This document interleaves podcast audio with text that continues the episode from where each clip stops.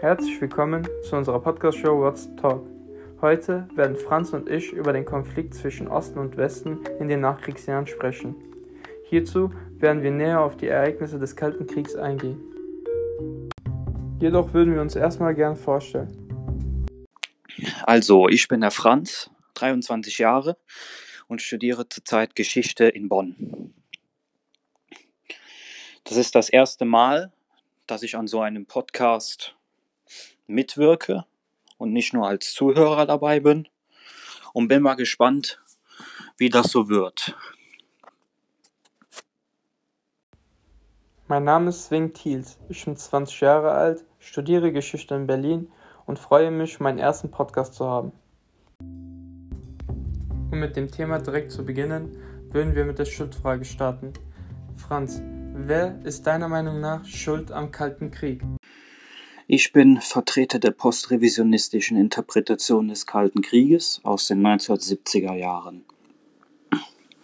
Diese Interpretation geht vor allem davon aus, dass der Kalte Krieg im Zuge von Misstrauen und höchstwahrscheinlich auch Ablehnung des gegnerischen Staates hervorging.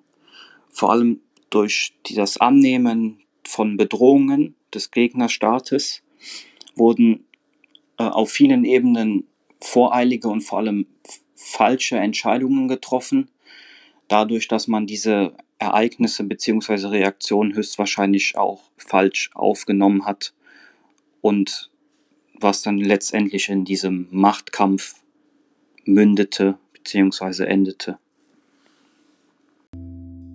Okay, Franz, ähm, ich sehe das ein bisschen anders als du. Und zwar vertrete ich die traditionelle Interpretation, die halt davon ausgeht, dass die marxistische Ideologie zuständig ist für die aggressiven Maßnahmen der Sowjetunion gegenüber dem Westen. Ähm, und außerdem, dass äh, Verhandlungen zwischen Osten und Westen bzw. den Alliierten möglich waren, jedoch eher eine kleine Wirkung mit sich gebracht haben, da der Expansionsdrang der Sowjetunion immer noch vorhanden war und äh, dies als Gefahr angesehen worden ist aus Sicht des Westens.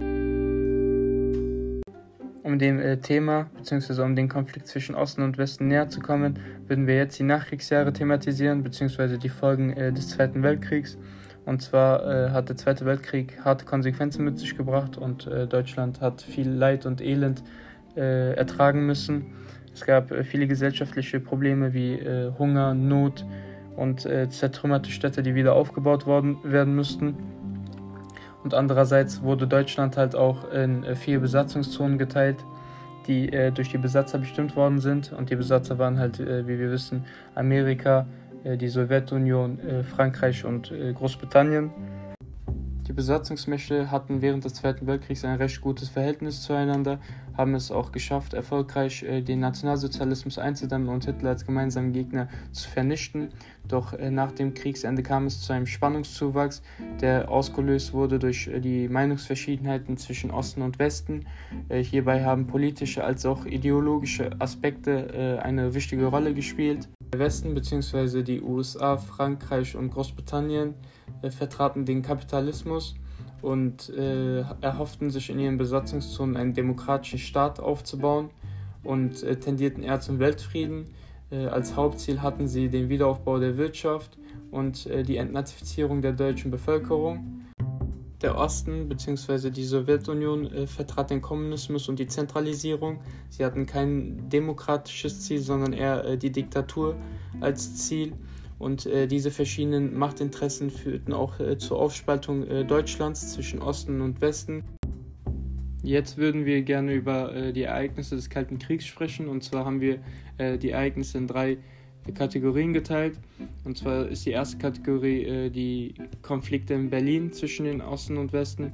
Die zweite Kategorie umfasst die Kommunikation zwischen den Zweiten und Westen, sprich die Verhandlungen und Abkommen. Und die letzte Kategorie umfasst die militärischen Konflikte, sprich äh, die Kriege oder die stellvertretenden Kriege, die geführt worden sind. Das erste Ereignis, mit dem sich unser Podcast beschäftigt, ist die Berlin-Blockade. Also die Berlin-Blockade ist die Blockade Westberlins durch die Sowjetunion, welche zur Folge hatte, dass alle Versorgungswege über Land und über, über Schiffverkehr sozusagen nicht mehr möglich waren.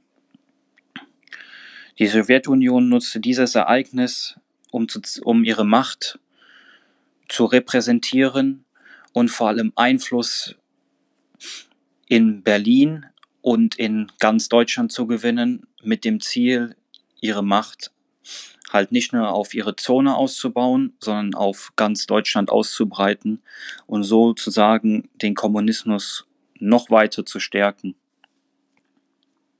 Ein weiteres Ereignis unseres Podcasts ist das Berlin-Ultimatum, welches der damalige sowjetische Parteichef und Ministerpräsident Nikita Khrushchev im November 1958 den Westmächten stellte. Der Inhalt des Berlin-Ultimatums war die Umwandlung des, des Westteils von Berlin in eine entmilitarisierte freie Stadt innerhalb von sechs Monaten. Sollten die Westmächte darauf nicht eingehen, wurde damit gedroht, dass die Sowjetunion die Rechte an Berlin, an ihrem Teil der DDR überlassen würde. Sämtliche Verhandlungen dazu verliefen aber im Sande, was dann im Bau der Berliner Mauer gipfelte. Wie schon zuvor erwähnt, wurde letztendlich 1961 mit dem Bau der Berliner Mauer seitens der DDR begonnen. Die Berliner Mauer hatte zum Ziel, dass der Westteil Berlins, welcher von den Westmächten kontrolliert wurde, von dem Ostteil Berlins abgegrenzt wurde, welcher zur DDR gehörte. Die SED-Parteiführung hat letztlich die Berliner Mauer als, auch als antifaschistischen Schutzwall bezeichnet, woran man auch erkennen kann, dass es auch hier in dem Konflikt vor allem um die Meinungsverschiedenheiten zwischen Kapitalismus und Kommunismus ging, da die Mauer symbolisch auch für die Spaltung dieser beiden Lager galt. Zusammenfassend kann man sagen, dass äh, die Auseinandersetzungen in Berlin zwischen Osten und Westen dazu geführt haben, dass äh, Deutschland gespalten wurde, sprich dass äh, zwei deutsche Teilstaaten entstanden sind, einmal die BRD und die DDR. Die DDR wurde halt nach äh, sowjetischen Interessen aufgebaut und die BRD nach äh, westlichen Interessen. Nach dem Höhepunkt des Kalten Krieges, äh, die Kuba-Krise, auf die wir gleich nochmal eingehen werden, äh, kam es äh, zur Entspannungspolitik, beziehungsweise die Entspannungspolitik wurde geführt, die halt dafür gesorgt hat, dass beide Parteien näher gerückt sind und Anspannungen vermieden worden sind. Und das erste Ereignis war halt der heiße Draht, auf die Franz nochmal eingehen wird. Und äh, es kam außerdem auch zu militärischen Abrüstungsabkommen wie dem Atomwaffensperrvertrag und dem SALT 1 und 2 Abkommen, die halt dafür gesorgt haben, dass die äh, militärische äh, Ausrüstung abgerüstet wird bzw. eingeschränkt wird und äh, die Gefahr gelindert wird. Außerdem kam es zur KSCE-Schlussakte, die halt äh, für Frieden und Zusammenarbeit in Europa gesorgt hat. Der heiße Draht beschreibt eine Fernschreibeverbindung zwischen der USA und der Sowjetunion zur Zeit des Kalten Krieges. Diese Verbindung wurde aufgrund der Erfahrungen aus der Kuba-Krise eingerichtet. Das Ziel bzw. der Zweck des heißen Drahts war, möglich, mögliche Friedensgefährdungen durch Irrtümer, Missverständnisse oder Verzögerungen im Kommunikationsweg zu verringern, vielmehr auszumerzen und somit auch eine mögliche Kriegssituation zu verhindern, damit keine der Seiten fälschlich reagieren können, kann.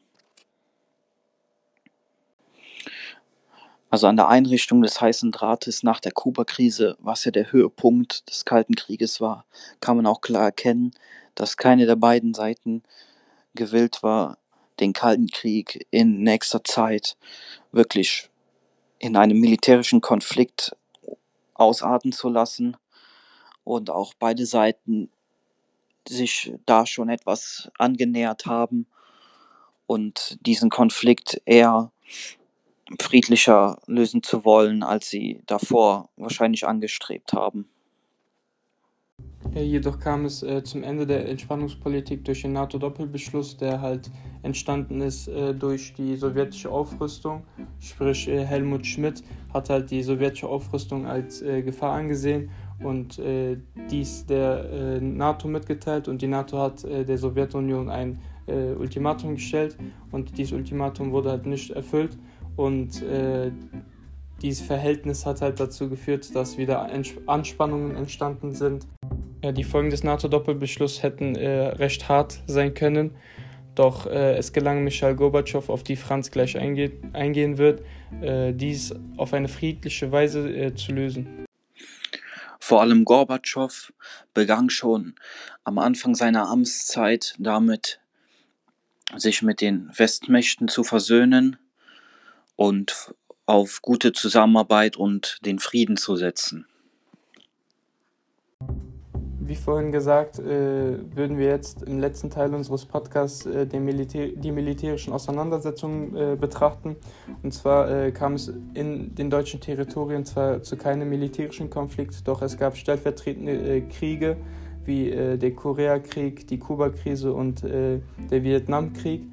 beim Korea- und Vietnamkrieg haben die ideologischen Grundsätze auf jeden Fall eine wichtige Rolle gespielt, da die Länder also die Länder gespalten wurden und äh, es zu einem Krieg zwischen äh, Kommunismus und Antikommunismus äh, kam, äh, beispielsweise beim Koreakrieg und beim Vietnamkrieg.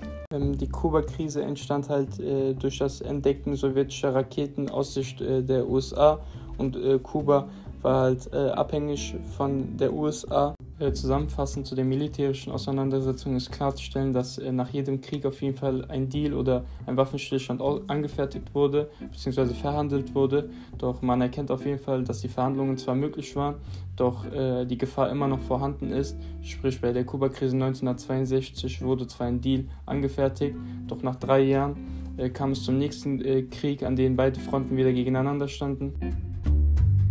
Dann bedanke ich mich erstmal für euer aufmerksames Zuhören.